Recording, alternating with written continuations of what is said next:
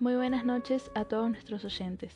El día de hoy les traemos una entrevista a la gran escritora Graciela Vialet, más conocida por sus grandes obras como El jamón del sándwich, Neón el perro reloj, Si tu signo no es cáncer, Los sapos de la memoria y demás.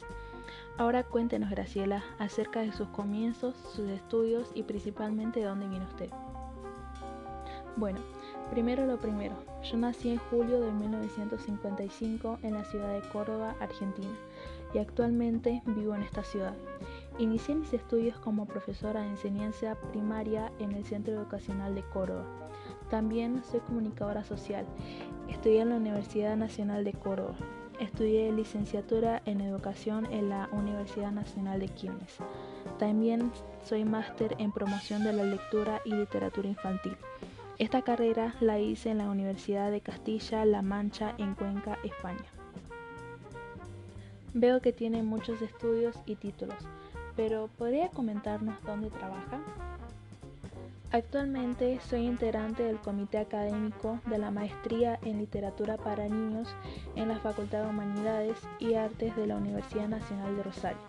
También fui maestra de nivel primario en colegios privados, así como también en escuelas públicas muy humildes como Bartolomé Mitre. Fui profesora de terciario en la maestría en literatura infantil del Instituto Superior Simón Bolívar y coordiné talleres literarios para niños.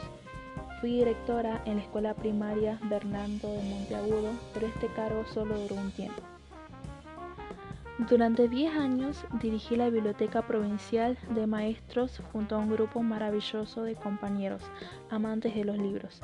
De Fernando Rivet, Mari Juárez y Dilcia Bassano aprendí muchísimo. Su carrera laboral es realmente interesante. Ahora háblenos acerca de sus obras y su paso como escritora.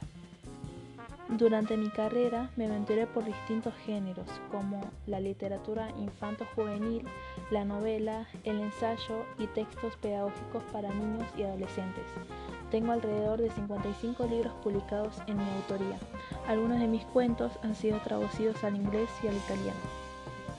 He tenido la suerte de poder viajar y conocer otros rumbos gracias a que fui invitada a leer, contar cuentos, dar charlas, seminarios y conferencias sobre lectura y literatura infantil en distintas ciudades como Villa María, Río Cuarto, Carlos Paz, Villanueva, San Salvador de Jujuy, incluso en ciudades como Washington, Virginia en Estados Unidos, también en Roma y en París, y muchos otros lugares maravillosos.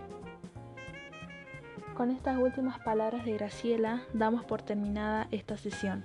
Muchas gracias a esta gran escritora por su tiempo y obviamente muchas gracias a todos nuestros oyentes. Buenas noches y hasta otro encuentro.